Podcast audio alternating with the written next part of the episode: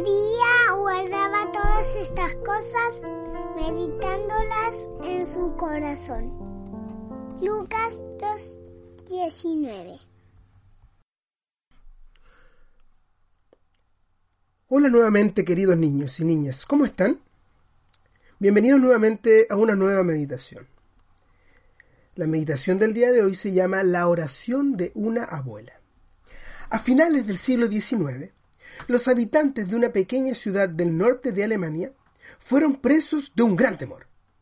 Un ejército enemigo marchaba en dirección a ella, y las noticias que se oían acerca de la conducta de esos soldados sin fe ni respeto por ninguna ley producían terror entre los ciudadanos.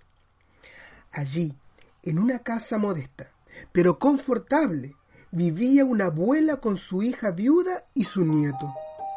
Mientras todos temblaban de miedo, la anciana pasó la noche en oración, pidiéndole a Dios que levantara un muro de defensa alrededor de ellos. El jovencito, su nieto, quiso advertirle que ella estaba esperando algo casi imposible y le repetía que Dios no podría construir un muro alrededor de la casa en tan poco tiempo. La abuela le respondió que ella pensaba que, a pesar de todo, debía orar para que Dios los protegiera. A la medianoche comenzó a escucharse el ruido de las botas de los soldados. El enemigo estaba recorriendo la avenida central y entraba a todas las casas. Por todas partes se escuchaba un inquietante alboroto, pero en la casa donde vivía la anciana con su hija y su nieto, todo estaba en paz. No se oyó ningún sonido, ni siquiera un golpe en la puerta. ¿Qué habrá pasado, niños y niñas? Qué extraño. A la mañana siguiente se levantaron muy sorprendidos. Pero la explicación de lo que había ocurrido se dio claramente.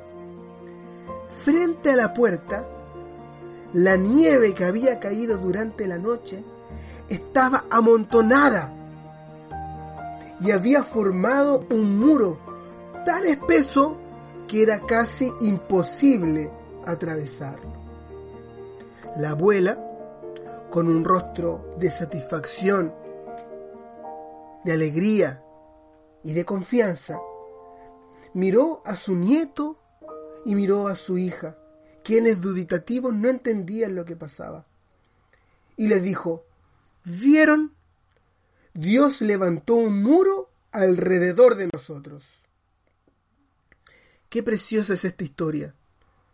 Nos hace recordar cómo Dios, niños y niñas, escucha cada una de nuestras oraciones. Nos hace recordar el Salmo 50, el cual dice, Invócame en el día de la angustia, te libraré y tú me honrarás. Ay, niños y niñas, no hay nada más satisfactorio para un alma que confía en el Señor que ver una respuesta a la oración. ¿Les ha pasado alguna vez a ustedes? Nos gustaría que si tienen alguna experiencia en la cual Dios ha respondido a su oración, nos manden un mensaje al número más 56 999 131 000 y allí nos pueden contar cómo Dios ha obrado en sus vidas.